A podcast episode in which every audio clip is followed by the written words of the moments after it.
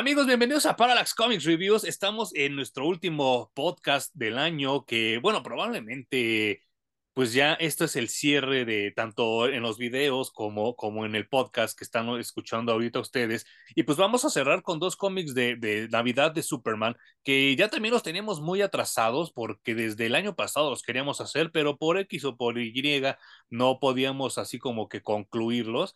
Y eh, ahorita afuera de cámaras le preguntaba a Hum que cuál quería aventarse primero y me sugirió que pues los dos al mismo tiempo porque tienen, eh, tienen una, una, una, híjole, es que no, no me acuerdo, son diametralmente opuestos en todo, en todo, y este, y pues queríamos hacer como un comparativo de cómo cambia la vida, cómo cambian las épocas. ¿Cómo estás, Hum? Muy bien, Emanuel, qué chido que nos vamos a aventar estos dos, porque ¿cuánto son como 10 años de diferencia más o menos entre un cómic y otro? 10 años exactamente. Wow. Y creo que bien dices, es una gran diferencia entre épocas, escritores, dibujantes. El ritmo incluso me parece completamente distinto. Es como ver una película de los 70 y ver una de los 2020 de acción. Cagado de risa. No, o sea, yo me acuerdo cómo me apasionaba ver el duelo de sables de Obi-Wan Kenobi y de Darth Vader de A New Hope. Ajá, ajá. Y lo ves ahorita, güey, y ya es la cosa más lenta del universo. ¿Y sabes qué es lo peor de todo? Que a mí, Alec Guinness nunca me ha caído bien. Yo creo que lo que es él y la princesa Leia, Carrie Fisher, me cae mal su personaje y me caen mal ellos en la vida real, por mamones y por alzados. Y supuestamente George Lucas sí tenía planeado una secuencia de sables, pues rápida y, que pues movida y la chingada, pero el, el, Alec Guinness no se quiso aprender nunca la coreografía y por eso se ve tan culera en pantalla. No manches, se ve súper acartonada. En cambio, ves ahora los duelos de sables láser y hasta los de los fans son una pinche locura, güey. Claro, y es que sabes que eh, otro error fue que George Lucas no tomaba en cuenta que en esos últimos años de los 70 el cine kung fu empezaba a llegar a nuestros ojos. y entonces las coreografías de China son siete veces más rápidas que las de Norteamérica, ¿no? Sí, pues estos venían de hacer westerns y llega China con, con su kung fu. No manches, las secuencias son otra cosa. y más o menos la diferencia de estos cómics es así. Este de los noventas, que no sé si es el primero de Metropolis Mailbag. Es el primero. Y lo siento tan lento, güey, y se refleja tanto en que Superman ayuda solo como a tres personas en todo el cómic. Fíjate, bueno, estamos hablando de Superman número 64 de febrero del 92. y por si ustedes lo quieren meter en Google, los que nos están escuchando, la portada, la portada me parece genial porque es una carta y yo tengo un problema desde chavo. Este tipo de letra manuscrita siempre me ha costado trabajo entenderla y leerla. Entonces yo cuando estaba más chavo decía, ¿qué chingados dice la portada? Ya, pues ya de grande ya entendí lo que decía, pues una carta de un niño. Y el segundo cómic del que vamos a hablar hoy es Superman, también el título de Superman, 165, que es febrero del 2001. O sea, estamos hablando de nueve años y medio de, de, diferencia. Y yo lo, lo, redondeo a 10 para, para que fuera la época. No sé, Jun, eh, fíjate que me, me, me, me, gusta esto que me estás diciendo, pero yo soy fan del cine antiguo. Entonces, yo sí, yo sí como que puedo digerir lo que en Estados Unidos se le conoce como el slow burn, como el quemado lento. Y a mí me pareció una genialidad este, ¿eh? O sea... Sí, a, mí también me gusta, sí lo siento lento, obviamente. Sí, sí, sí, sí.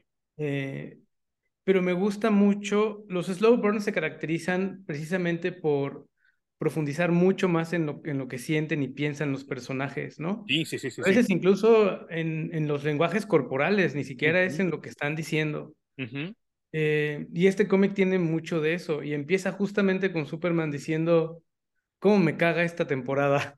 Esta, esta parte del año, esta parte de la Navidad, ¿no? Dice que, que sí, que no la soporta. Eh, está escrito por Dan Jorgens, pero lo que se me hace chistoso es que es, eh, el dibujante es eh, Jackson, Jackson Guys, que él dibujaba en Action Comics, pero yo creo que en este momento lo, lo, llaman para, para Superman porque yo creo que Dan Jorgens tenía demasiada chamba y entonces él, él lo, lo, lo dibuja. Eso o creo que su estilo es demasiado sombrío y entonces le queda muy bien también al cómic. No sé cuál haya, cuál haya sido la, la edición del, directo, del, del, editor, que en ese entonces era Mike Carlin, pero sí le aporta mucho el arte al dibujo.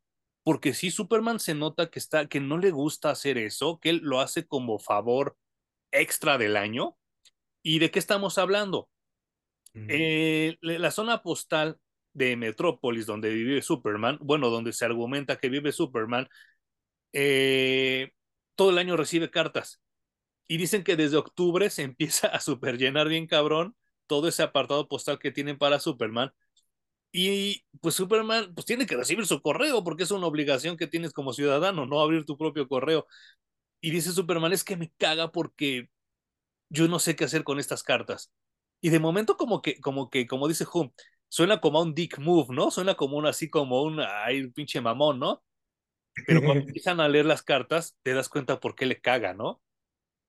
Y no, no solo eso, yo percibo que además de que la gente le propone negocios y de que ayudan a escarbar aquí para encontrar metales preciosos o lo que sea, también le llegan demasiadas cartas de gente que verdaderamente necesita su ayuda y él no puede estar en todos lados. Entonces, de entrada se enfrenta con el lado oscuro de la humanidad y además se enfrenta a que no es omnipresente y que tiene que elegir a quién dejar que se lo cargue la verga o que se enfrente a la vida con las herramientas que tenga y a quién sí le puede ayudar.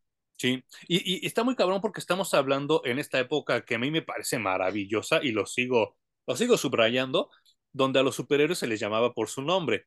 No, no era así de, oye Clark, oye, va. no, no, no. O sea, se les llama por su nombre y entonces cuando llega el cartero le dice a Superman, ah, mire, Superman, nos está acompañando aquí la señorita Lois Lane. Y Lois Lane lo saluda como, Superman, ¿cómo está? Buenas noches.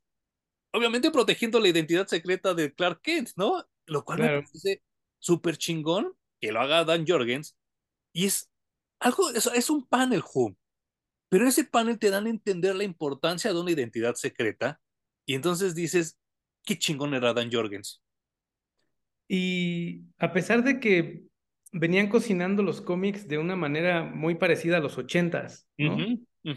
Porque también creo que este cómic, eh, después de esto, se vienen un chingo de eventos durante el 91-92 en los que los cómics cambiaron completamente. Sin embargo, esto que tú dices de los nombres de los superhéroes se mantiene, es algo que básicamente durante los siguientes ocho o nueve años, o incluso los diez que estamos viendo en este periodo de los dos cómics, se mantiene y solo rompen en ocasiones muy específicas. O sea, obviamente a, Wonder Woman le pueden decir Diana porque ella no tiene una identidad secreta. Ni siquiera usa máscara. Exactamente. Pero cuando Batman y Superman se cruzan, en el momento en el que ellos usan Bruce o Clark, es, es tiene propósito, güey. No solo es Buenos días, Bruce. Buenos días, hasta luego, ¿no? O sea, sí, sí, sí. Creo que eso en esta, en esta época, lo hemos dicho varias veces, era súper importante y súper reconocible que el personaje tenía su nombre aparte de su identidad civil, porque ni tú ni yo nos hemos comprado una playera que, que diga Bruce. Claro. y, y, se me hace súper ridículo porque eh, últimamente con los eventos que, su, que su, surgieron en Dark Crisis, obviamente ya no solo nuestra realidad, sino las multitierras, los multiversos, siempre están en riesgo de que alguien te esté espiando. Yo no puedo concebir que alguien tan paranoico como Batman se esté diciendo su nombre cuando él tiene miles de cosas comunicadas en su, en su armadura. O sea, tiene, tiene está, o sea, si nuestro celular siempre nos está escuchando, ahora imagínense la tecnología que tiene Batman. O sea, en cualquier momento lo pueden intervenir y descubrir que él es Bruce Wayne y que Superman es Clark Kent. Entonces, me hace súper ridículo que se estén hablando por su nombre de pila, ¿no? Sí, eso deberían de abandonarlo y pues incluso ya enfrente de los enemigos casi, güey, o sea, en, plena batalla se dicen por su nombre. No, no, por el amor de Dios. Se me hace muy mamón y muy ridículo.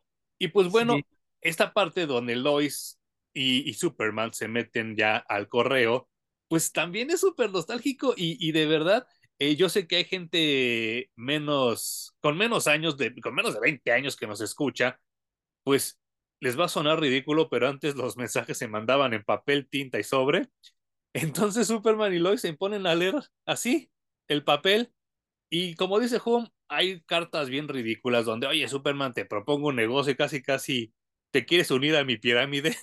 y otros así de que, ay, este, mira, aquí hay unos, unos, este, unos carbones que a lo mejor si los aprietas se hacen diamantes y por una pendejada, ¿no? Pero entonces vienen, es que también los noventas, pues, suenan cerca, pero no están cerca ya pasaron mucho tiempo. Y entonces eh, hay una, una señora que dice que su hermana es sobreviviente de Auschwitz, de, de la Segunda Guerra Mundial, que en ese entonces sonaba creíble. Ahorita en el 2000, casi 23, ya dices, no mames, ya pasó mucho tiempo, ¿no? Pero en ese entonces todavía estaba cercano y reúne a las hermanas y cosas así. Y, y, y, y Superman se la pasa como, como leyendo y haciendo favores, pero todo con este, este sentimiento de que híjole, como dice Hum, no les puedo ayudar a todos. Y hay otros donde no los quiero ayudar porque, pues, no mamen, no, o sea, pinches favores pendejos que piden. Sí, y a mí me da mucha curiosidad de ese caso, ¿no? Quizás, no recuerdo cuándo fue la lista de Schindler, pero... Probablemente por esa época, ¿eh? 91, Ajá, 92. Quizás estaba muy reciente alguna película sobre este tema y por eso lo metieron en este cómic. Pero eh, sí me parece tiempo desperdiciado para Superman reunir hermanos que se perdieron en la guerra. No sé, como que e, esa parte no, no me gustó mucho. Y bueno, esto que dices de que las cartas antes se escribían a mano, se ensobretaban y llevaban días y días y días antes de llegar de un lugar a otro, ¿no? O sea, a mí me parece todavía increíble pensar que no existía, hubo un momento en el que no existía el teléfono, entonces claro. Tú para dar noticias tenías que escribirlo, enviarlo y las noticias le llegaban a alguien 20 días después. O sea, si tu pariente se murió y te querían notificar, güey, olvídate de que llegaras a verlo a, nada. O sea, perdón, pero ya lo enterramos y ya se echó a perder. Eh, existían pues, cosas como más rápidas. En México no recuerdo cómo se llamaban, pero en Estados Unidos era el Pony Express. Eh, que le pagabas a alguien para que en caballo llevara la carta en chinga lo más rápido que pudiera, pero de todas formas eran tres días de diferencia. Entonces. Y, estás hablando del mismo país. El mismo país, claro. Porque si tu hijo se fue en un barco a China, ahí te encargo cuando te enteras que, que le pasó algo, güey. Sí, no manches. Sí, sí, sí. Y eh, hubo una vez que una, una, una chava, una amiga mía que me platicó que tiene un amigo que conoció a su pareja que es de China en una aplicación que se llama Slowly, que supuestamente te escribes con alguien y dependiendo dónde viva la otra persona, el mensaje tarda exactamente lo mismo que tardaba en una carta en llegar. No manches. Entonces es como, pues, como los viejos tiempos, ¿no? es un eh, emulador. Un emulador. Y entonces me acordé mucho que una vez una prima Estoy hablando de los noventas, así de los primeros días, de, los primeros años de los noventas, y me pone un disco y me dice, mira, escúchale, y le sube, y el disco traía un efecto para que sonara como LP. Como acetato, como vinil. Ajá. Y entonces dije, le digo a mi prima, pues qué pendejada, ¿no? Porque el chiste de del CD es que no suenen esas rayas, que no suene ese raspar de, de la aguja, ¿no? Y lo mismo pensé con esta aplicación Dije, qué pendejada, si ahorita ya existe algo, algo moderno, algo inmediato, que te tengas que esperar tres, cuatro días si tu pareja vive en China, ¿no? Para conocerla. Totalmente. Y bueno, si quieres emularlo, güey, pues agarra papel, escríbelo y mándalo por correo, que también tiene su encanto, que no te llegue electrónico, sino que recibas un, un, sobre con estampillas postales, claro. lo abras. Eso tiene como mucho romanticismo todavía, güey. Pero bueno, pinche sociedad hipster en la que vivimos ahora, donde todo tiene que ser emulado y falso, está también bien cabrón, ¿no? Quizá, quizás la llegada del correo electrónico eliminó esto del Metropolis Mailbag, ¿eh? O sea... Sí. Sí, yo también, porque justo eso pensé que yo creo que también por lo mismo no han podido adoptar y adaptar Metropolis Mailbag en estos años, porque ya, ya es ridículo, ya no se podría hacer. No, no, ya no tiene sentido. Y pues bueno, la segunda parte de la historia es de que pues Superman ve de un chavo que su papá tiene un tumor en el cerebro y le pide a Superman que lo opere, ¿no? Que, que se lo quite. Entonces Superman llega seis minutos tarde y el papá ya estaba muerto y entonces no puede hacer nada. Y el chavo este pues se mega encabrona y le dice, Superman, eres culero, si la carta ya te la había mandado, y Superman, pues güey, la acabo de encontrar ahorita. Y se hacen como que, pues, medio de palabras, pero pues te dan a entender que, que, que, pues la gente como que pide, pide, pide, pero a veces ni siquiera sabes qué es lo que estás pidiendo ni a quién se lo estás pidiendo, ¿no? Y en la vida real sucede todo el tiempo. Es que Superman, de hecho, va a ir a visitar al niño a decirle que no puede hacer nada. Porque él no puede operar a su padre. Y cuando llega a decirle que no puede hacer nada, pues resulta que el papá ya se murió. El niño sigue con la ilusión de que Superman podía hacer algo. Sí. Y cuando Superman le intenta explicar que, pues no, o sea, ni llegando con 20 días de anticipación hubiera podido hacer algo, el niño así tiene un bloqueo de, tú pudiste salvarlo y te vas a la chingada, no te quiero aquí. Y de superadolescente, ¿no? Que también está muy bien escrita esa parte. Sí, al final de cuentas la mamá, entre la mamá y Superman logran eh, apapachar al niño y, decirle que no había nada que hacer, ¿no? Sí. Sin embargo, de, de, esa tragedia surge una historia de esperanza también. Sí.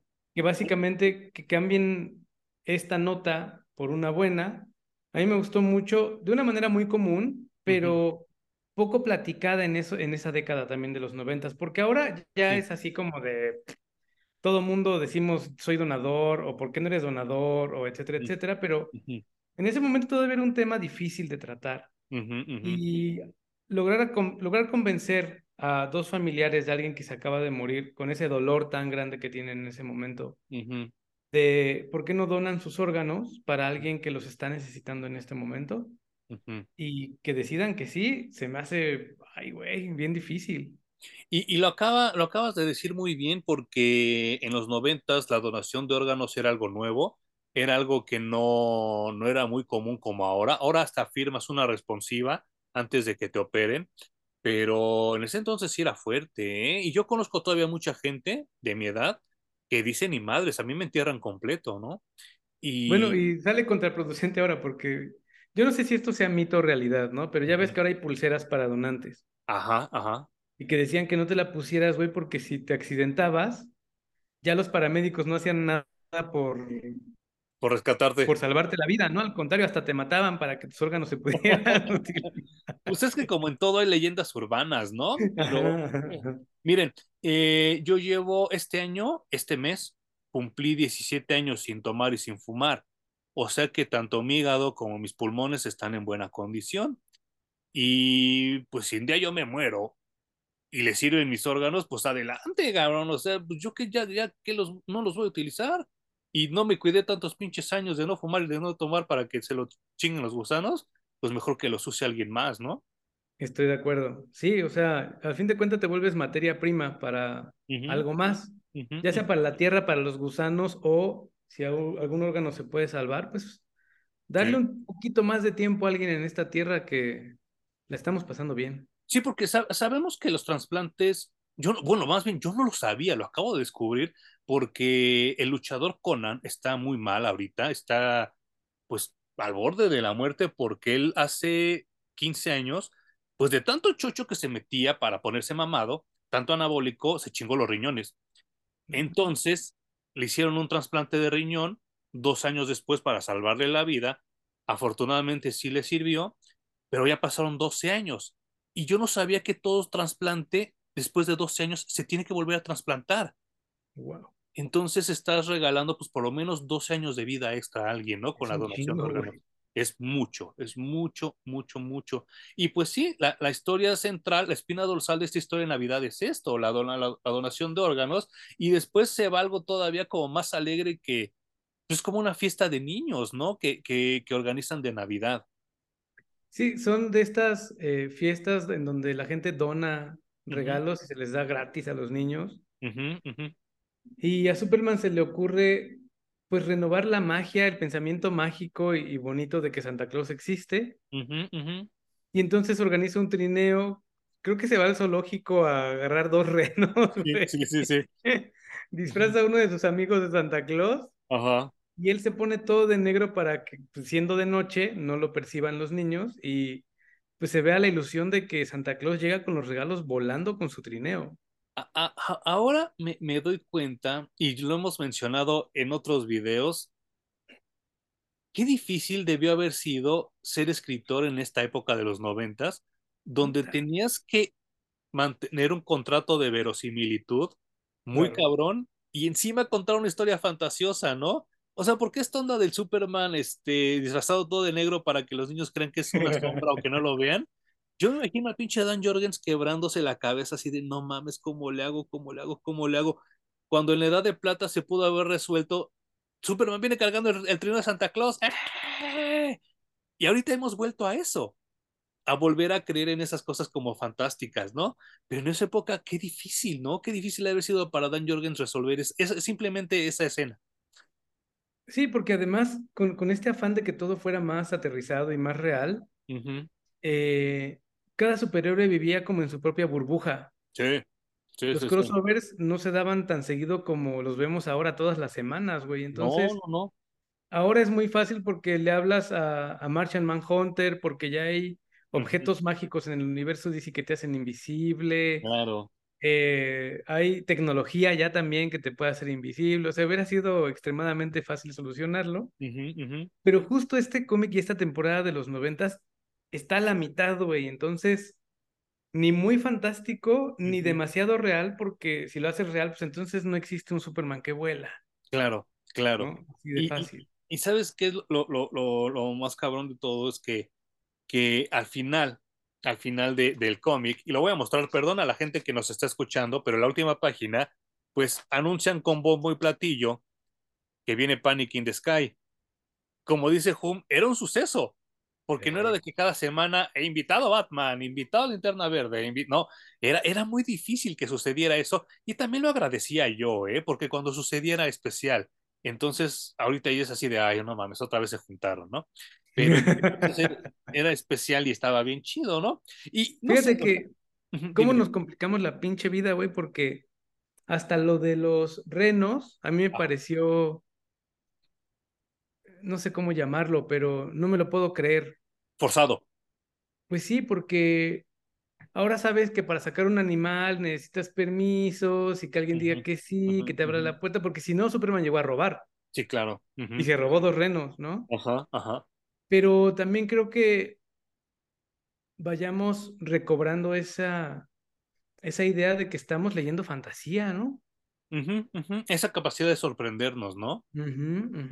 Sí, sí, sí. Y, y vaya, el, el cómic acaba con una nota medio rara porque, pues ya en su casa, Clark Kent llega, abre un sobre, después de abrir sobres toda la perra noche, y ese sobre es una invitación de boda de su exnovia y del que era su cuate. Y, y, justo te quería preguntar, espero nos alcance el tiempo de, de, de esto, porque te quería preguntar, a mí Pete Ross también me cae mal ese personaje, pero en esa continuidad, ¿era de los mejores amigos de Clark o era cualquier güey que, estaba en la misma prepa?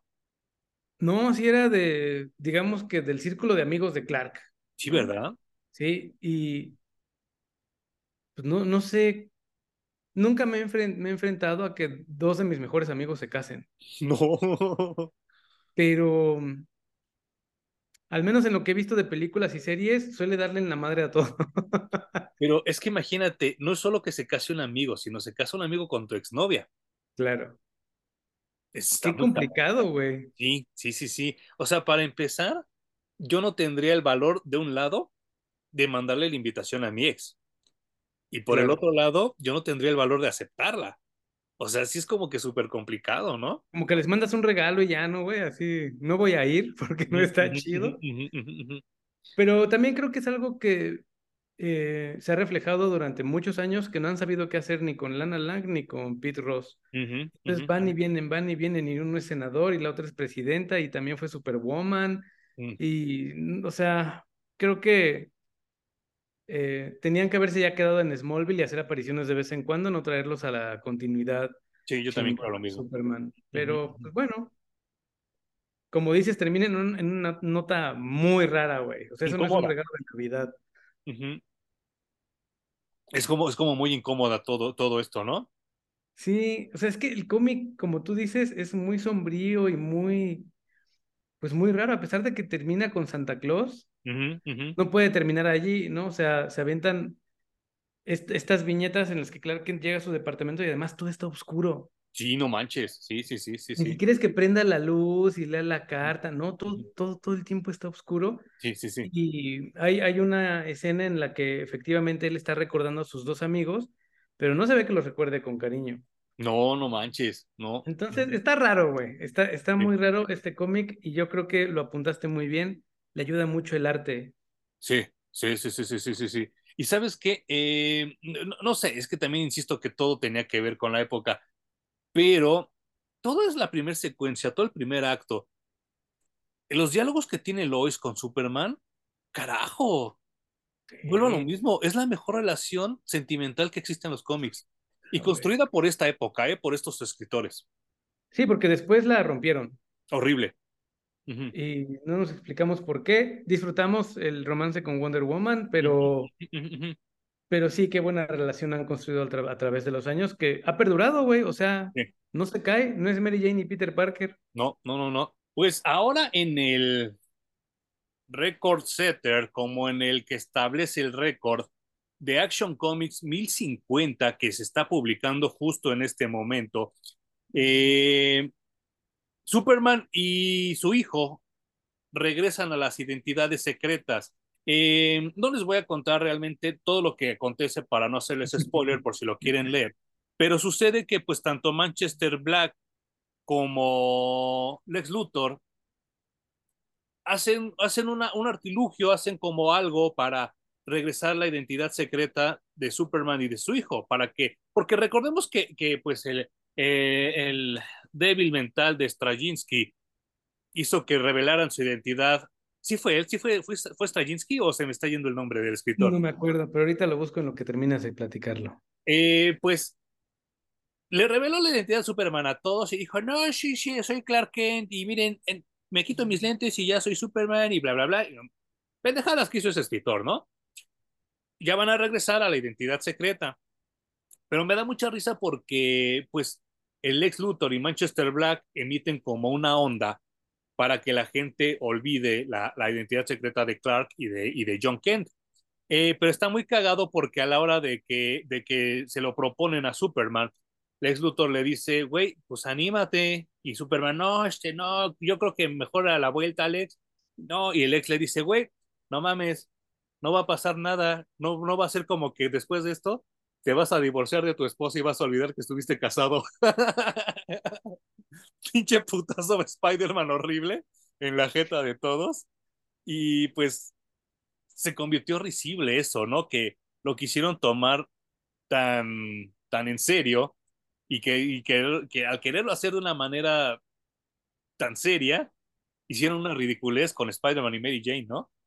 Oh, sí. En este caso de, de DC, de Superman, fue Brian Michael Bendis. Bendis, tienes toda la razón, muchas gracias. Y pues para mí fue uno de estos momentos curiosos en los que dices, pues vamos a ver cómo resulta, güey. Creo que está mal, pero pues muchas veces me han callado ya la boca. Sí, claro. Entonces podemos ver para dónde va la chingadera. Y creo que no estuvo tan, tan mal como yo lo pensaba, ¿eh? No, pero también es que vuelva a lo mismo es muy difícil crear historias en lugares tan comunes, ¿sabes? Porque sí parte del encanto, parte de, la atención literaria de Superman es su identidad secreta. Claro. Y si lo quitas, si se vuelve difícil. Sí. Si te a analizarlo, veníamos de historias como Grounded antes de los nuevos 52. Que a mí me caga, pero a ti te gustó, ¿verdad? Más o menos me gustó. No es de mis mejores historias, pero eh. Luego vino eh, el Superman de, de Grant Morrison, que era de playera y de jeans, ¿no? Así súper obrero, de calle. Sí, sí, sí. Y no conformes con eso, después le quitaron los poderes. Y, y, y, en ese inter estuvo la armadura de George Pérez, que traía como una armadura Superman, y en ese Inter fue lo del regreso del General Zod, el verdadero, en New Krypton, ¿te acuerdas? Y luego la llamarada solar que también lo deja completamente sin poderes, ¿no? Entonces como que estaban en esta búsqueda de un Superman más humano, creo yo. Sí. Contrario a lo que pasa en, en las películas, que quieren eliminar la parte humana de Superman. Sí. Y yo creo que ya fue lo último que le podían hacer al personaje, ¿no? Despojarlo de su identidad secreta. Y toda esta secuencia de números de Superman de los últimos dos meses básicamente son el regreso de Kalel. Sí, sí, sí, sí. Y parece que lo que están haciendo es justamente eso, regresarlo a las raíces, pues, del personaje de los previo de los nuevos 52. Aunque ahora ya con hijo, ¿no? Es lo que te iba a decir, pero es muy conveniente la manera en la que están escribiendo las cosas, porque todo el mundo olvida cómo se llamaba Superman y cómo se llamaba Superboy, menos Batman y la Liga de la Justicia.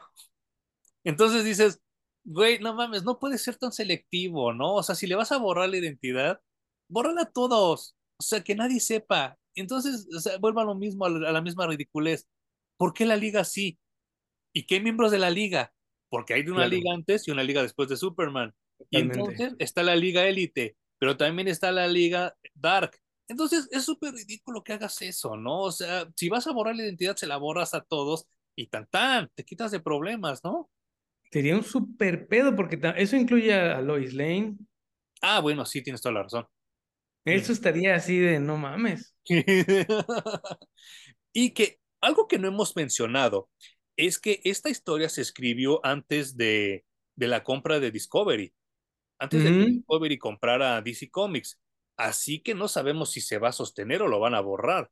Que se está hablando mucho que lo van a borrar. Que sí lo sostienen, porque es en beneficio del personaje.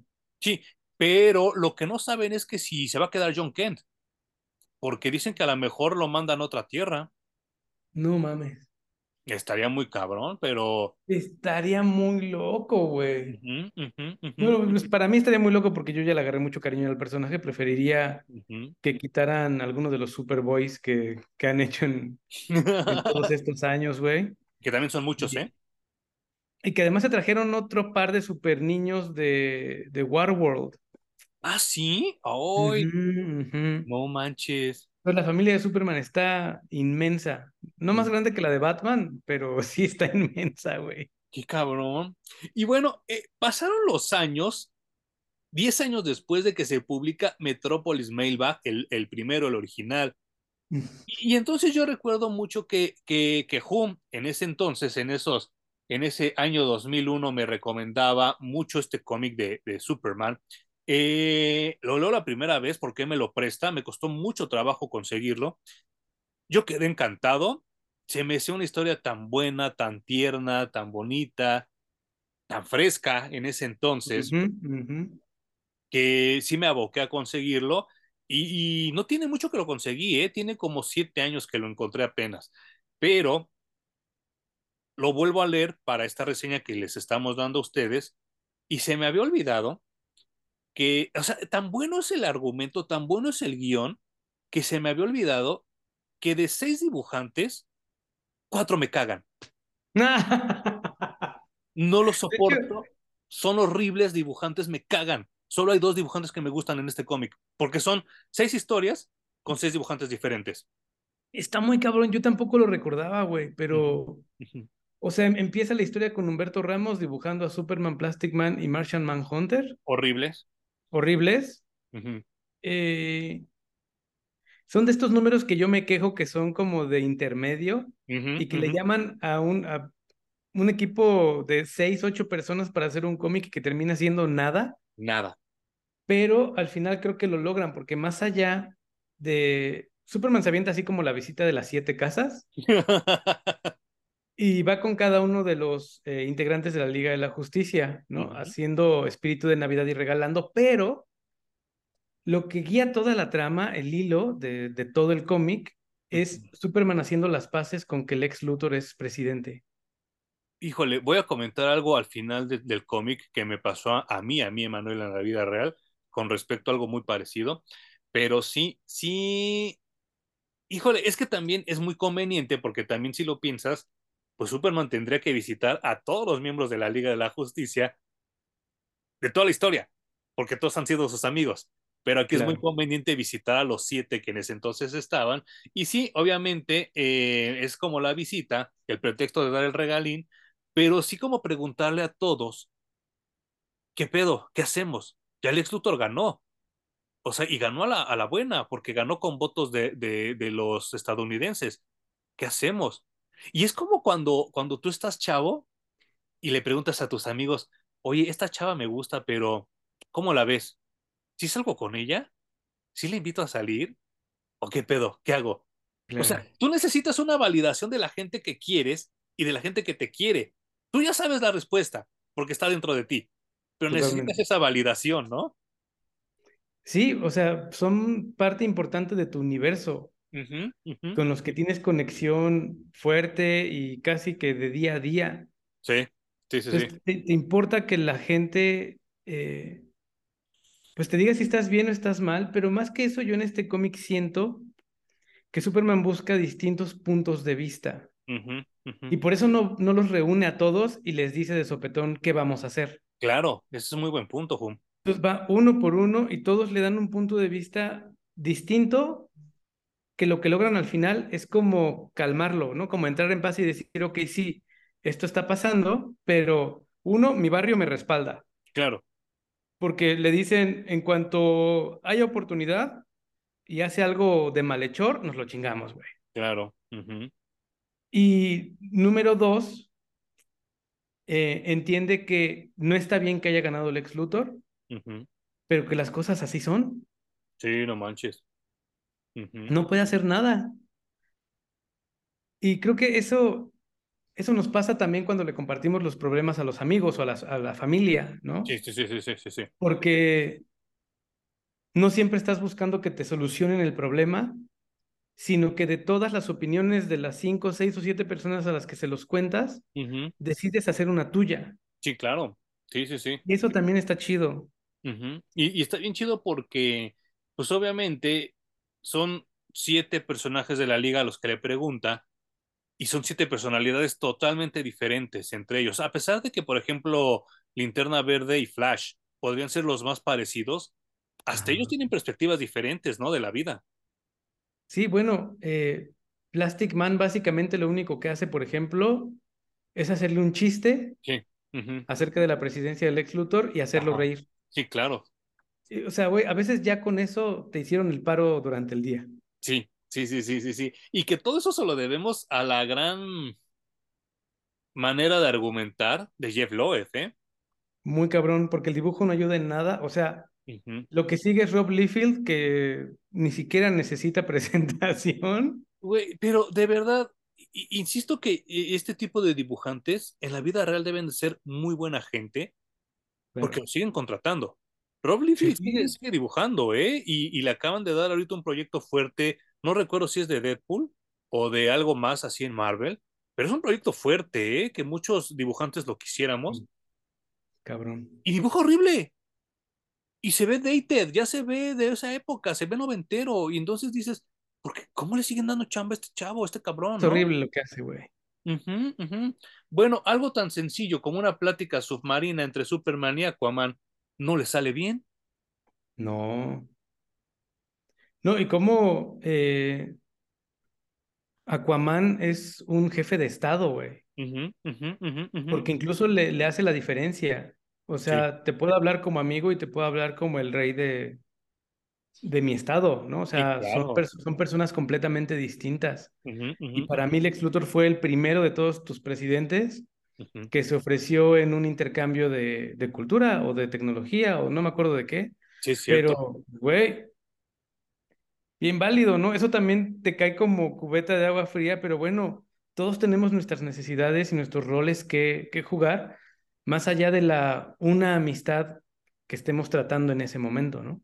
No, no, no quiero ahondar en, en cuestiones políticas porque no quiero que el podcast derive en esto, pero eh, estamos muy acostumbrados en oír, porque ni siquiera es escuchar, oír y repetir lo que oímos sin generar una opinión válida. Eh, esto pasa mucho en nuestro país con el gobierno que tenemos actualmente, donde la gente no investiga, pero como lo leyó en Facebook o como lo oyó en el radio o como lo vio en la televisión, cree que es cierto. Y entonces se empieza a repetir y a perpetuar una mentira cuando todos los políticos son igual. Tienen cosas buenas, tienen cosas malas y ni pedo. Votaste o no votaste por ellos, pero ahí están, están gobernando. Entonces, yo creo que tenemos que agarrar el cacho de las cosas que son buenas y sacarles jugo y no agarrar las malas y andar quejándote en el teléfono, ¿no? Porque no ayuda de nada, no sirve de nada. Y entonces creo que Aquaman hace lo que yo toda la vida he pensado desde que tengo vida de votante. Yo no pertenezco a ningún partido. Yo voto porque me conviene, por quien yo creo que a mí me va a servir. Porque si les digo que yo soy de este color, de este color, de este color, es mentira. Yo no soy así. Yo voto porque por quien a mí, Emanuel, me conviene. Para mí, para mi familia, para mi seguridad, para mis amigos, es, ahí es donde va mi voto. Y creo que Aquaman hace algo muy correcto porque sí, Lex Luthor eh, podrá hacer lo que sea, un envidioso con Superman y bla, bla, bla. Pero yo me acuerdo mucho de un capítulo de Superman donde Lex Luthor le dice a Superman, el 80% de la gente de Metrópolis, a sabiendas o no, trabaja para mí y vive por mí y vive bien. y entonces, ¿cómo, cómo, ¿cómo peleas contra ese argumento, no? No hay manera. Y de hecho conecta bien chingón con lo que sigue, esto que comentas del voto, porque luego visita a Kyle Reiner, que en ese momento era el interna verde oficial. Sí, el único. Y, y Kyle le dice, pues es que Luthor puede ser malo, pero quizá el que venga es más malo. Y el que estuvo antes, pues también fue malo, güey. O sea. Sí. Y Superman le pregunta, bueno, ¿y por qué votas? Y el otro le dice, pues porque mantengo la esperanza de que llegue uno bueno. Sí, claro. Y Superman le dice, pues, güey, ¿qué, qué, qué, importante es, que, que, básicamente es uno de los core values del personaje de Superman, ¿Qué, qué, importante es tener esperanza. Sí, no manches. Y además dibujado esto, todo este, esta visita con Green Lantern por Mike Waringo, que también ya se nos fue, pero que, era un chingonazo. Es lo que te iba a decir. Él es de los dos dibujantes que me gustan mucho de, de este, de este cómic. Eh, es una lástima que a los cuatro años de este cómic murió, Mike Waringo. Era un talentazo, ¿eh? Sí, cabrón. Muy, muy limpio su trazo, muy expresivo, distribuye muy bien las páginas. El colorista que le ponen, que creo que es el que tuvo toda su carrera, lo hace genial.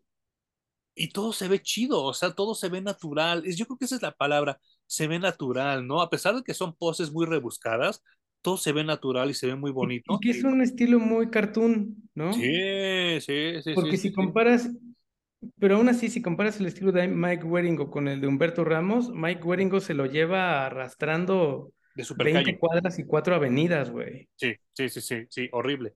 Y, y, y, y lo peor de todo es que, eh, perdón, yo, yo sé que por ahí debe de haber algún fan de Humberto Ramos y no, no es mi intención ni, ni herirlos ni lastimarlos, pero a mí el arte de Humberto Ramos, particularmente aquí en este cómic de Superman, se me hace hasta pretencioso, ¿sabes?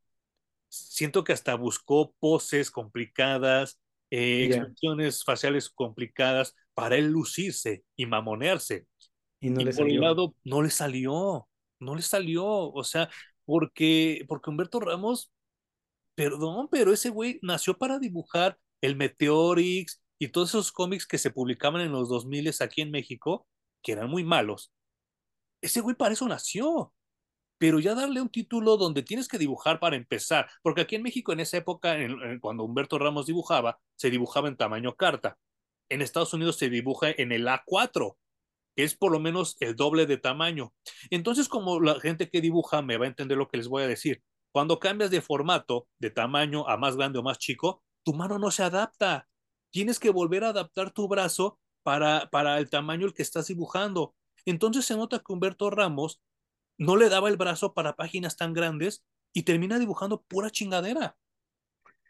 Sí, aquí cabía porque justo ya hablamos que estos inicios de los 2000 cambió el estilo de dibujo sí, de un poquito más tirado al movimiento que empezó pues también junto con Humberto Ramos, ¿no? Y con el, que te gusta mucho, eh, Bogdanov. No, no. El de, el de X-Men. Se me fue ahorita el, nombre. El que dibujaba Gambit, pero bueno. Sí, sí, sí, sí, sí. Ay, ¿cómo se nos fue? Ya me que terminó dibujando un cómic que se llama Battle Chasers. A lo mejor así los que nos escuchan le atinan a quién es. sí, pero el problema... Por eso cabía Humberto Ramos en este cómic. Pero pues tristemente no, no la armó. Y luego también hubo un poco de añoranza de mi parte leyendo este cómic porque después sigue Wally West y leer otra vez a Kyle Rainer y a Wally West me, me resultó muy dulce, güey. Sí, claro, no manches. Es que, eh, digo, cada quien va a defender, ya lo hemos dicho, ¿no? Como lo, lo, lo publicaba este Douglas Copeland en Generación X, cada quien va a defender su generación. Y para mí, pues creo que sí, Kyle Reiner y Flash como, como los chavos de la liga, como los buena onda, como los cool, como los new kids on the block, me funciona súper bien.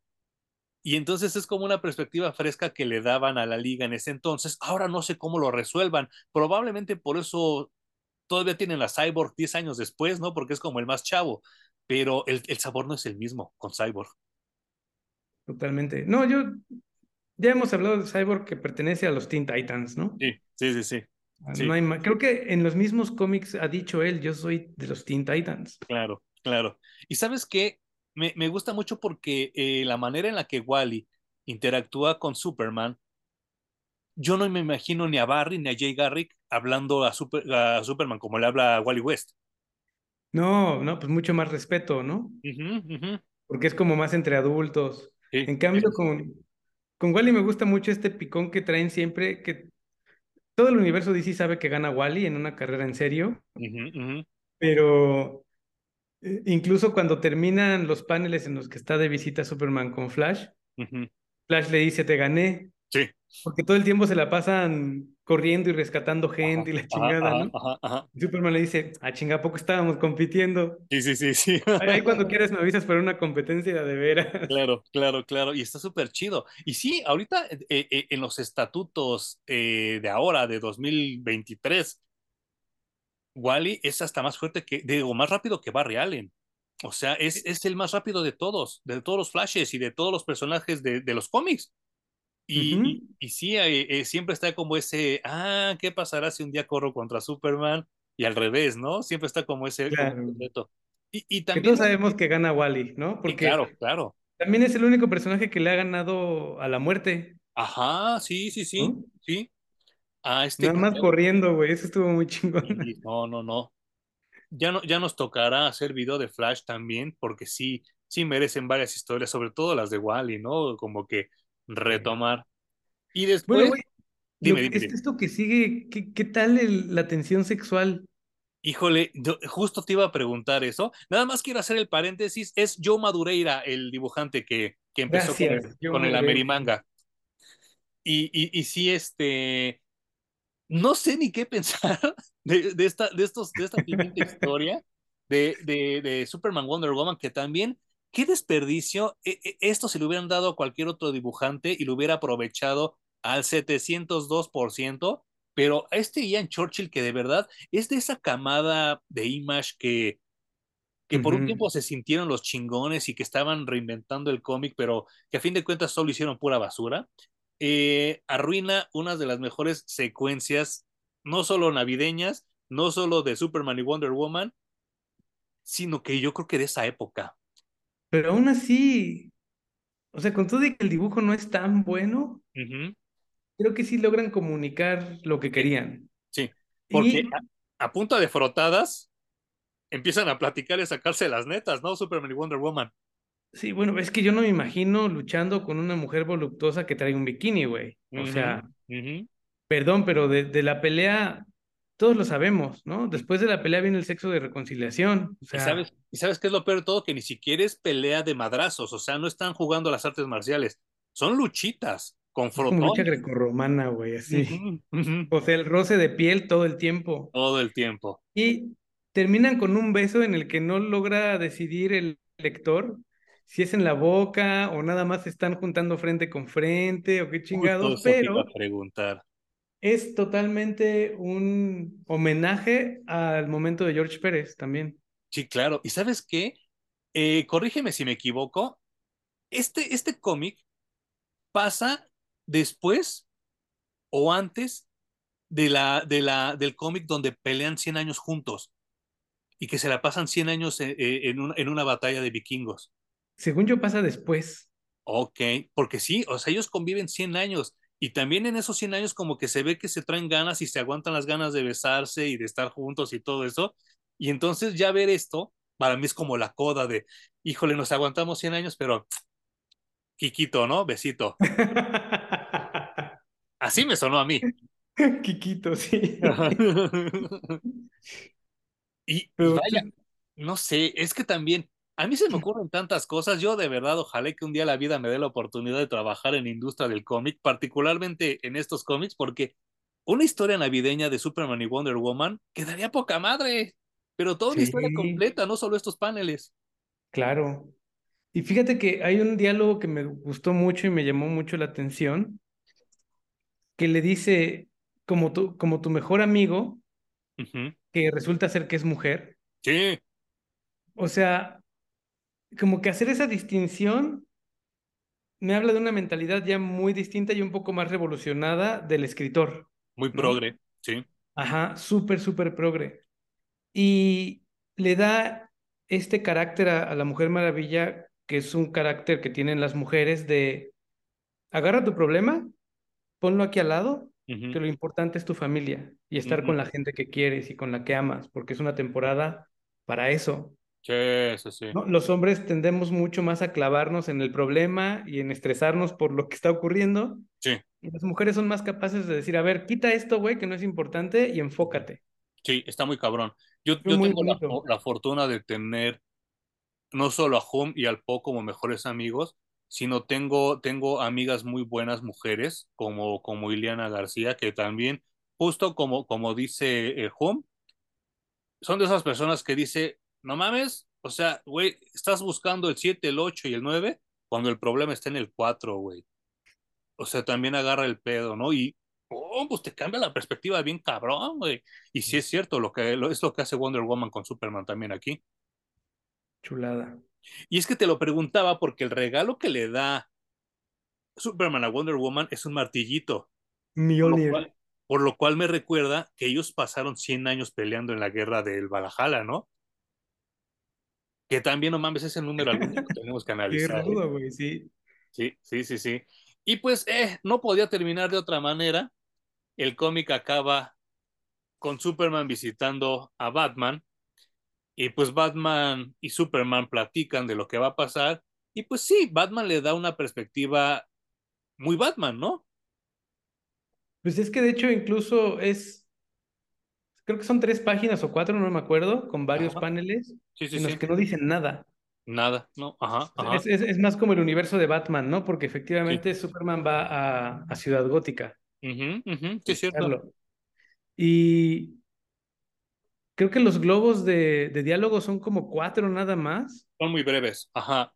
En el que Batman le dice, cuando el momento sea correcto, nos lo chingamos. O sea, tú tranqui, ¿no? Y le dice, pues a fin de cuentas tú representas el American Way, ¿no? Como tú, tú, representas el modo de, vida americano. Y entonces Superman se queda callado como diciendo, pues sí es cierto, ¿no? Hay una parte de, Wally que, que, también decía más o menos algo.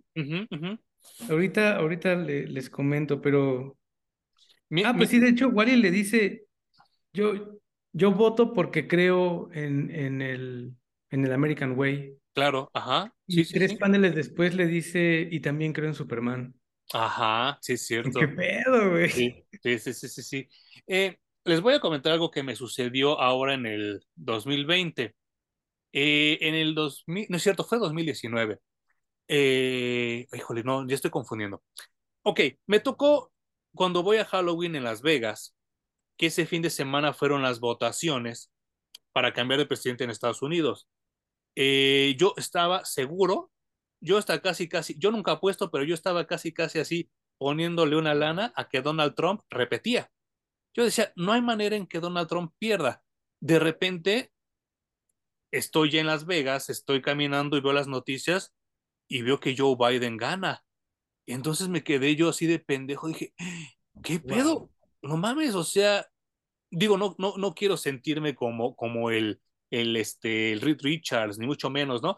Pero yo, yo me sentí como que hay algo raro aquí, o sea, no es posible que Donald Trump haya perdido, bla, bla, bla, bla, bla, bla. Yo me sentí así de, no mames, o sea, ¿cómo me equivoqué? Bueno, eh, obviamente, pues yo como no soy ciudadano de Estados Unidos, yo era turista, simplemente oía lo que iba diciendo la gente. Y cuando me metía yo a las tiendas, a los Walmarts, a los casinos, a comer, el sentimiento de la gente ahí en Las Vegas, de los norteamericanos, de los estadounidenses, este, era de, pues vamos a ver qué pasa, es un, algo fresco, es una nueva opción, eh, algo bueno puede venir de esto y bla, bla, bla, y bla, bla, bla, bla, bla, bla. Pasa, regreso al hotel no prendía mi televisión, mi pantalla, entonces le hablo a, recepción para que la vayan a, a, revisar y el que la va a revisar es un mexicano. Eh, arregla la tele, prende la tele y justo está en el canal de las noticias y estaban anunciando que Joe Biden había ganado la, la presidencia de Estados Unidos. Y entonces el mexicano dice, ya nos cargó la chingada, miren, ya la va, miren, ya valió madre. Y entonces me puse a pensar, dije, qué diferentes somos, ¿no? O sea, porque todos los, los estadounidenses diciendo, vamos a ver qué pasa, es algo fresco, puede venir algo bueno, hablando con esperanza.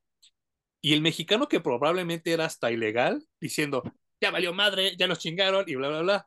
Entonces me doy cuenta qué diferentes somos como sociedad y se refleja mucho en este cómic, porque no hay ninguno de los superiores que diga, ya valió madre porque ya Lex Luthor es presidente. Claro. Sí, siempre hay un día después, ¿no? Porque también como humanidad tenemos esa capacidad de decir, bueno, ahorita está de la chingada, pero mañana quién sabe. Y es que en México hemos, hemos crecido con una escuela muy fatalista, ¿no, Juan? Sí, no sé, güey.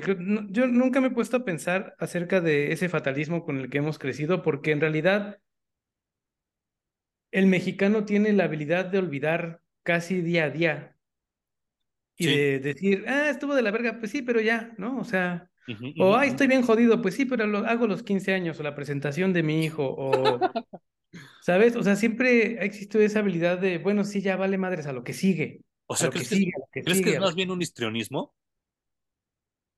¿Crees que están Yo creo que en algún momento sí existió y luego nos compramos otra realidad que era quejémonos de todo. Eso, eso es, eso es. Porque Pero no sé, no tengo claro en qué momento fue ni qué lo, lo causó. Ni en qué generación empezó. No, no, o sea, nunca me he puesto en, realidad a analizarlo ni, ni, leer al respecto, pero eh, creo que tú y yo ya hemos hecho una decisión muy consciente de, de dejar de quejarnos. Sí y de al contrario empezar a tomar cada día con lo que traiga y de la mejor manera que se pueda, güey. Sí, sí, sí. Y, y, y siempre diré, espíritu, buscar el lado amable, ¿no? De las cosas. Totalmente. Sí. Y, y, en eso acaba el cómic, en que Superman se va con Lois de vacaciones tres días a la ciudad de la botella de Candor, diciendo, me vale madre el mundo, estos días los disfruto con mi esposa. Y, como una analogía de me voy a un mundo más pequeño, ¿no? O sea, estoy viviendo en un mundo así súper amplio ahorita. No lo había pensado. Me voy a ¿eh? encerrar en un pinche mundito con mi vieja y con, con lo que realmente importa, ¿no? No, lo había pensado, pero tienes toda la razón. Pues decidimos hacer esto, platicar de los dos cómics, porque hay un contraste muy claro entre los dos, güey. O sea, la historia sombría y, y no tan bonita del primer cómic de hace 10 años. Bueno, no, de hace 10 años comparando estos dos porque tiene mucho más. Sí, claro. Y 10 años después de ese cómic, este que termina en notas mucho más alegres y que para mí era bien importante este esfuerzo que hacían de, ya olvidémonos de, del grunge y de, de del cuervo y de que todo es deprimente y de que nos quejamos de todo. Pues también hay cosas brillantes, hay cosas bonitas por las que se debe de luchar y vivir todavía. Y esta temporada de Superman fue excelsa en representarlo. Eh, lo, dijiste muy bien ahorita. Eh, creo que, que los cómics de ahora de Superman, con John Kent ya como adolescente, obviamente los boomers, la generación X y todos esos este, chavirrucos van a decir, no, está bien culero, yo leía Superman cuando... Eh, sí, huevos, ok. Pero creo que ahorita, no solo en ventas, sino en críticas, le ha estado yendo muy bien a Superman y pues creo que también es un reflejo de, de la actualidad y, y, creo que Superboy John Kent representa muchas cosas de la nueva juventud y de la nueva sociedad que, que, que, a mí me sorprende. O sea, para mí no, no, no, no, no, no, vaya, me sorprende y no me sorprende. Me sorprende que, que hayan dado luz verde a un proyecto así, uh -huh. pero no me sorprende que los chavos lo estén leyendo, ¿sabes? O sea, creo que le están dando en el clavo, pero también creo que se cagaron. O sea, no creo que sí. sido consciente la decisión, ¿eh? No, no, no hicieron un focus group de mil personas para decidir el camino que iban a seguir. Uh -huh. eh, para, pues para, para prueba está ese momento en el que John Kent brincó de los siete años a los trece, no me acuerdo, uh -huh, uh -huh. en el que lo tuvieron encerrado por mucho tiempo. Pero bueno, eh, a mí me gusta mucho porque es un personaje que habla fresco. Y aquí ya voy a sonar un poco como mi abuelo, pero rescata valores importantes de la generación anterior. Sí, claro, claro. Y, y, y, y, lo mejor de todo es que ha conectado muy bien con la juventud. Uh -huh. Al igual que Damian Wayne, ¿eh? que a mí me caga la madre ese personaje, pero a los chavos les gusta. Y eh, quiero hablar al respecto también porque creo que ya hice mis pases con Batman. Ah, sí, qué bueno. ya. ¿Con cuál? Güey, o sea, ¿cómo fue? Es que me puse a leer Batman versus Robin. Ok, sí, sí, sí, sí me dijiste. El, pre el, previo y los últimos cuatro números que han salido y las pases vinieron de entender que Batman, así como siempre decimos, es que el personaje ya no es el mismo que leíste en, en 1960 o en 1970. Uh -huh. Mis pases están en entender que el Batman que yo leí ya no existe. Este uh -huh. es otro Batman, güey. Otro Batman. Este sí. es otro Batman que a veces tiene superpoderes, a veces no, a veces tiene familia, a veces no, su familia crece cada vez más, etcétera, etcétera, ¿no? ¿Sabes qué? Yo, yo quiero creer que como lo hemos hablado muchas veces en este podcast, la vida y los cómics son cíclicos. Uh -huh. Entonces ahorita Batman también ya es el Batman de los 60s y de los 50s, que es totalmente superlativo y totalmente, totalmente. loco. Sí, cada, cada, cada escritor puede hacer con él lo que se le pegue la gana. Uh -huh, uh -huh. Y más allá de eso, creo que las interacciones con sus personajes secundarios y terciarios, al menos en esta historia que estoy leyendo, lo han hecho muy bien. Y el personaje de Damian, he leído muy poco, pero gracias a que es muy buen amigo de Jonathan Kent, he visto una evolución también del personaje y con esto que leí de Batman contra Robin, tam también eh, rescato que es una buena historia y que está chida y que pues definitivamente es un Batman que tengo que reconocer, ¿no? Ya no es el mismo, le voy a dar una oportunidad, sobre todo con, este, con estas nuevas historias que han estado saliendo uh -huh. y ya no lo juzgaré desde ese punto de es que Batman tiene que ser humano, eh, uh -huh. no tiene que tener el gadget que soluciona todo, voy a dejar de pelearme con ese, esa idea de Batman y voy a leer uno nuevo, güey. Sí, yo creo que yo también tengo que pensar en el Batman de la... Es que, insisto, me caga decir Edad de Plata, pero para que la gente que nos está escuchando lo ubique, este Batman 2023 es el Batman de la Edad de Plata otra vez, donde, híjole, voy a pelear con Mr. Freeze. Me pongo mi traje contra Mr. Freeze. Voy a traer con el acertijo. Me pongo un traje contra el acertijo. O sea, está así Batman ahorita otra vez, porque ya estamos al nivel donde Batman se puso el casco del Doctor Fate. O sea, ya que más poderoso lo puedes hacer, ¿no? Y, entonces, y según yo, si se lo pone cualquier pelado, enloquece, ¿eh? Sí, ajá, ajá, ajá. Sí, o no despierta. Y, uh -huh. y Batman se lo puso y se lo quitó y bla, bla, bla, ¿no? Pero entonces así como que sí, ya, ya, ya me doy cuenta de que pues también a, a Batman ya lo regresaron a esta época como más alegre y pues también yo no he hecho tanto las paces, pero como dices tú, me lo tengo que masticar y digerir, no me queda de otra. Sí, y creo que vale la pena, güey. Creo que sí, sí vale la pena. Eh, yo me perdí mucho de Batman precisamente por esta visión sesgada. Uh -huh. Y no mames la cantidad de personajes que han desfilado y que además se quedaron. No son personajes que salieron tres cómics y se fueron. Sí. Se quedaron, güey. Entonces creo que vale la pena retomarlo para ir leer de vez en cuando una buena historia de Batman y pues reintegrarlo a mi imaginario del universo DC.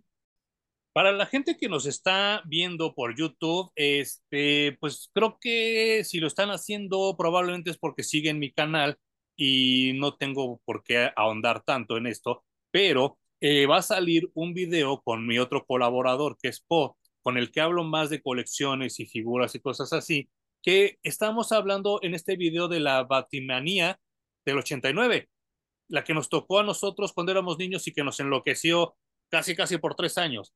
Eh, en, este, en este episodio eh, es muy emotivo y muy conmovedor porque Po, contando una historia que le sucede, llega casi a las lágrimas. No les quiero platicar para que ustedes lo vean y lo, y lo, y lo, y lo vivan, porque yo también pues, me estremecí cuando lo contó, ¿no? Eh, y este, tipo de magia que tiene Batman es algo que en este caso es Batman, a lo mejor para alguien es Superman, a lo mejor para alguien es el, Capitán América o para alguien es Spider-Man, pero siempre vamos a decir que el mejor Batman, el mejor Capitán, el mejor Flash es el que nos toca a nosotros. Y lo vamos a decir en automático, pero no siempre es así. ¿A qué voy con esto? Eh, yo digo que a mí Damian Wayne me caga, porque el personaje está también escrito que hace que me cague, porque es un chamaco meco de los cuales yo super odio. A mí me chocan los pinches niños sabiondos, me chocan los pinches niños que siempre están como que de vergueros y todo eso, y, creo que es muchas de las razones por las que no tuve yo hijos, ¿no? John Kent me cae muy bien porque se ve lo que es lo que es un niño bien, un niño educado, un niño respetuoso. Y entonces es el paralelismo, ¿no? Dices, qué cabrón que pues uno es bien verguero y el otro es bien buena gente y todo ese desmadre pero es porque los personajes están bien escritos. No, o sea, no, no, es, no, es, porque diga, ay, pinche historia pendeja ni nada de ese desmadre, sino porque los personajes están bien delimitados, están bien catalogados y están bien desarrollados. Eh, yo voy a hacer lo mismo que Hum. Voy a tratar de hacer las paces con el personaje de Batman y aceptar que ya no es mi Batman. Y tal vez demasiado tarde porque se habla que Discovery va a ser un reboot en, en, lo siguiente, en este 2023, pero pues por lo menos leer un poquito. Insisto que a mí sí me estorba un poco la idea de ver a Superman y a Batman como papás. Me, me estorba, me pesa. Me suena muy bien para una tierra alternativa, pero no para la continuidad principal. Pero ya veremos qué es lo que hace DC con ellos. Eh, yo he estado redescubriendo a Connor Hawk, el Green Arrow, el hijo de Oliver Queen, que cuando salió me super cagaba la madre y Hum se ha de acordar, decía ese güey qué pedo, no tiene chistes, su look está bien chafa, bla, bla, bla, bla, bla, bla, bla, bla, bla. Porque es... Oye, pero ¿es hijo de Green Arrow con quién? Con una chava que, con una coreana que conoce en sus viajes al oriente.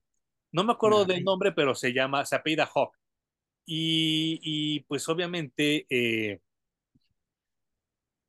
yo estaba casado con Oliver Queen y decía, no, este pinche chamaco pendejo, bla, bla, bla, bla, bla, bla, bla, bla, bla. Y ahora que lo redescubro, digo, qué buen personaje era. No lo supe disfrutar en su momento, porque es un chavo totalmente serio, es totalmente opuesto a su papá, porque el papá es un hedonista, es un pirujo, se la pasa este, de verguero con todos y se la pasa reclamando. Y Connor Hawk crece en un monasterio budista, donde le enseñan a controlar sus emociones, a no estar de pedero. Vaya, tan es así que él es, ah, no es gay, es asexual. A él no le interesa andar ahí pirujeando con las mujeres y la chingada. O sea, hace lo opuesto a su papá. Y entonces dije, chale, ¿cómo no lo disfruté en su momento?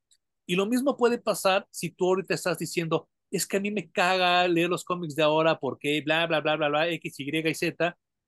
Y entonces un día vas a decir, chale, no mames, si los hubiera comprado, si los hubiera leído y no los disfrutaste en el momento que salieron. Y creo que eso es lo peor que nos puede pasar como lectores, ¿no? sí, te perdiste el momento, güey.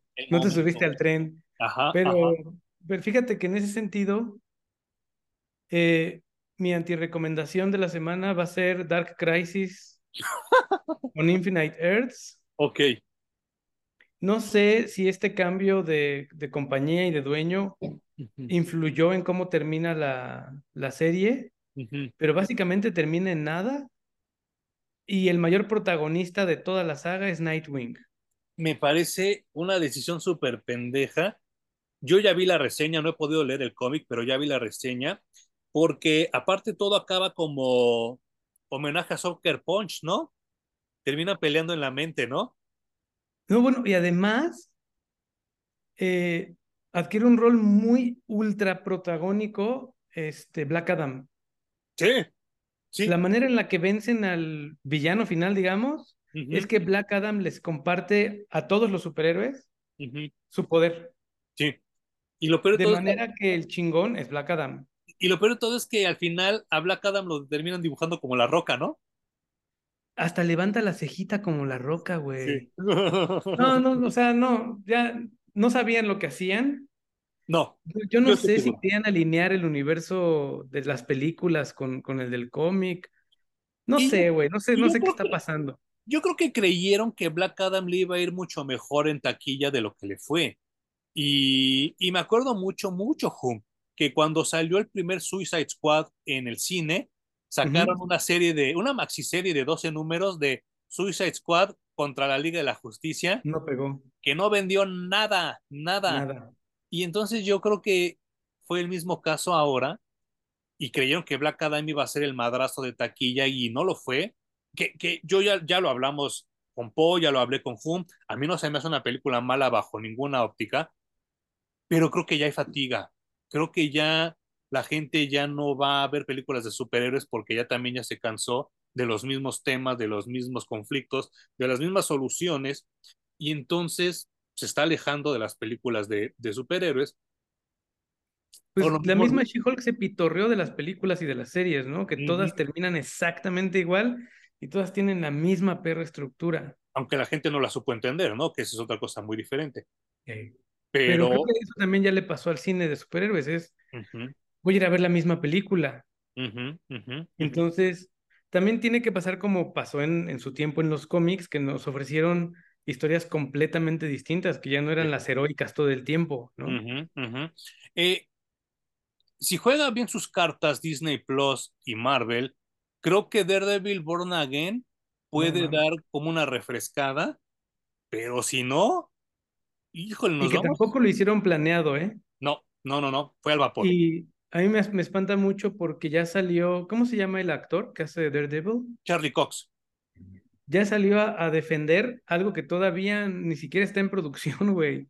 Y Ya salió a decir, bueno, es que sí es Born Again, pero pues un poquito más buena onda, ¿no? o sea. Pero con chistines. Ajá, reconciliemos esta visión de dije, chinga, tu madre, ya valió.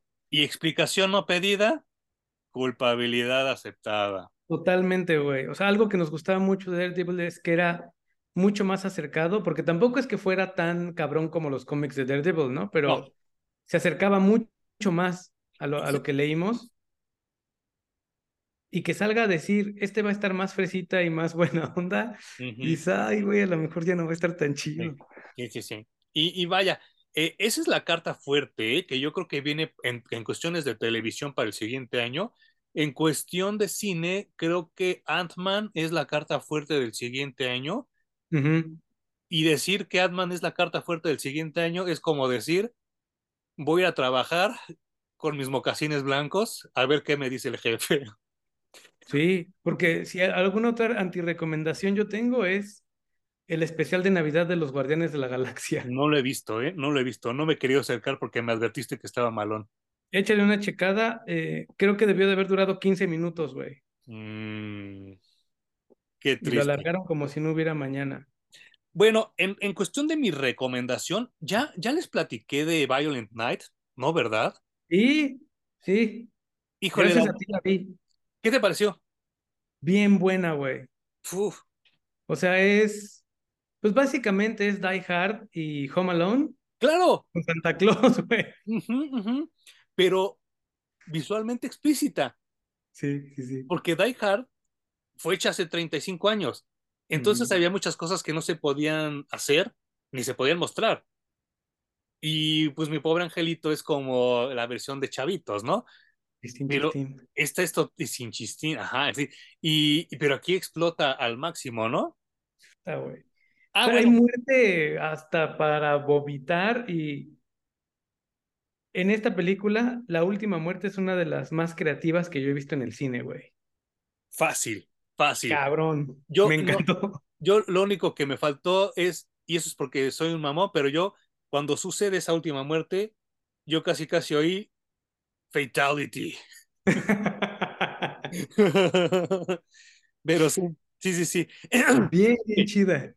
Ok, si entonces ya, ya hice esa, esa, esa recomendación anteriormente, pues mi, mi otra recomendación es, es, precisamente esto, ¿no? Eh, si ustedes tienen la oportunidad de, de, buscar estos cómics de Green Arrow cuando era Connor Hawk, pues denles una checada porque creo que sí nos perdimos de un gran personaje, ¿eh?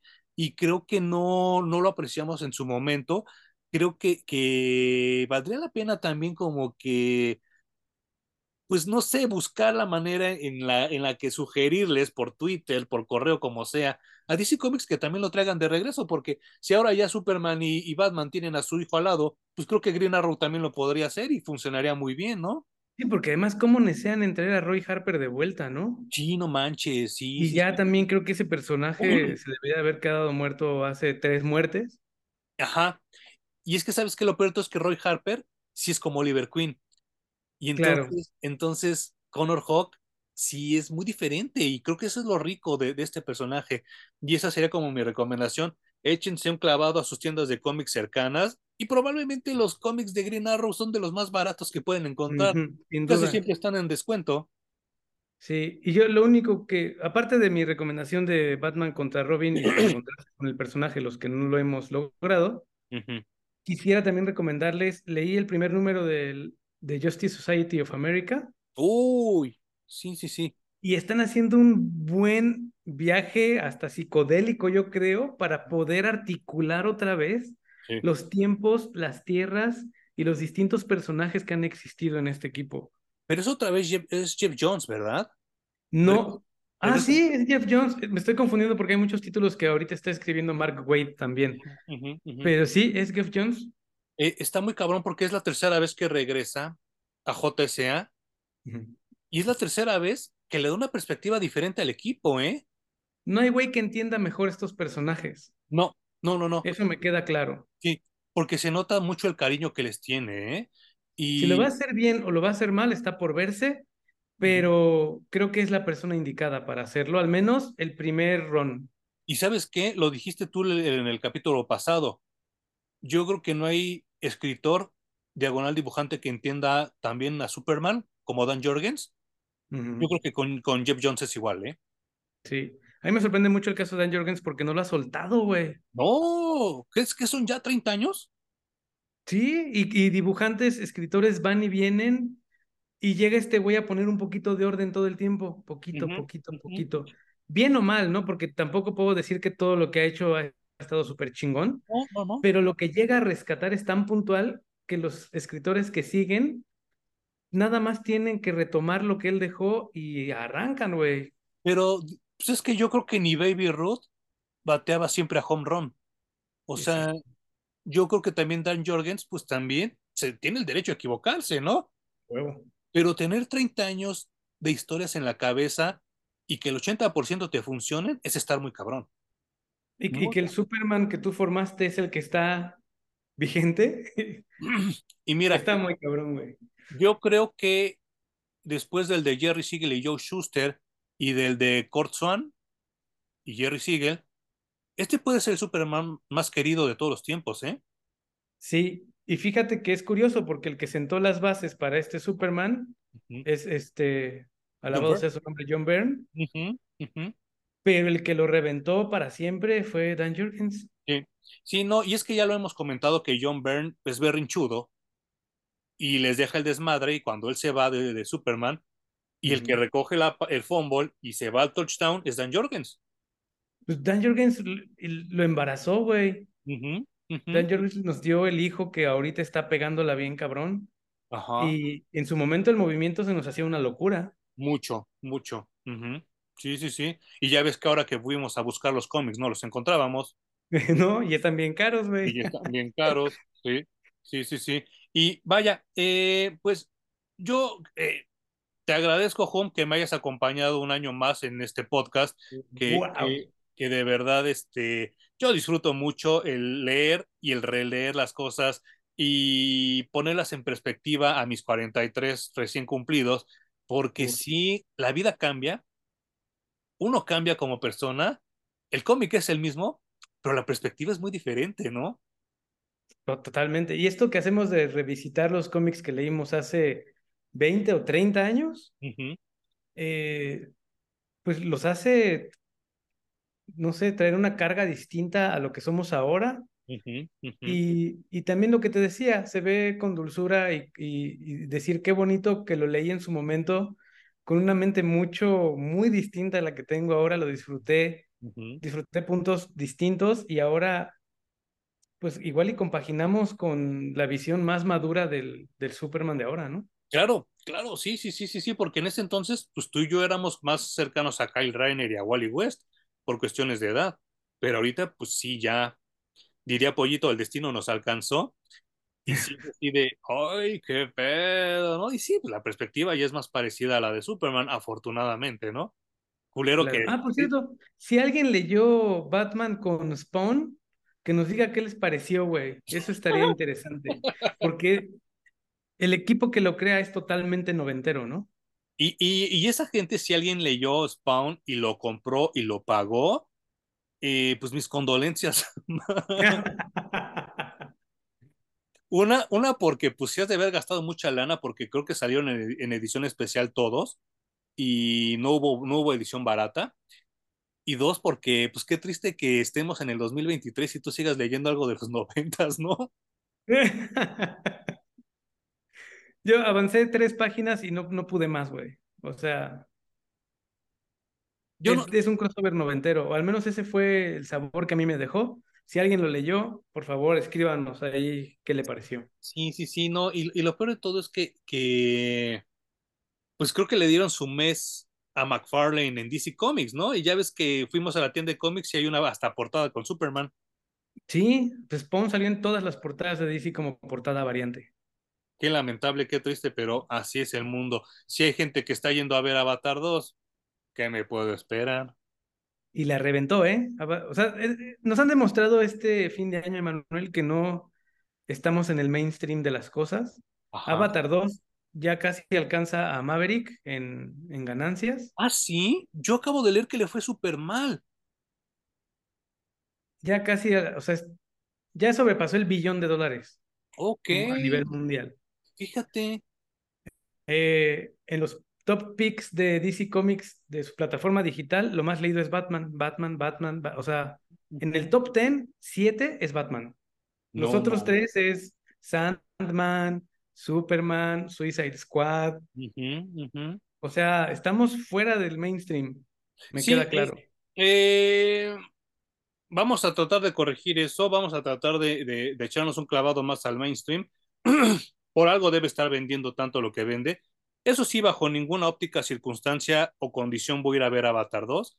Eso sí, se, los digo. A mí la 1 me pareció fatal, lamentable y, y falsa pero sí los cómics a mí no me dejan de sorprender nunca, así que me voy a echar un clavadito más a lo que hay ahorita de, de, Batman sobre todo, porque Superman sí lo he estado como que siguiendo, Linterna, Wonder Woman, son los que de DC como los que, los que más leo. Flash me tiene un poco cansado por todo lo que, los insultos que le hicieron a Wally West, pero sí. los otros tres sí los, los, los monitoreo constantemente.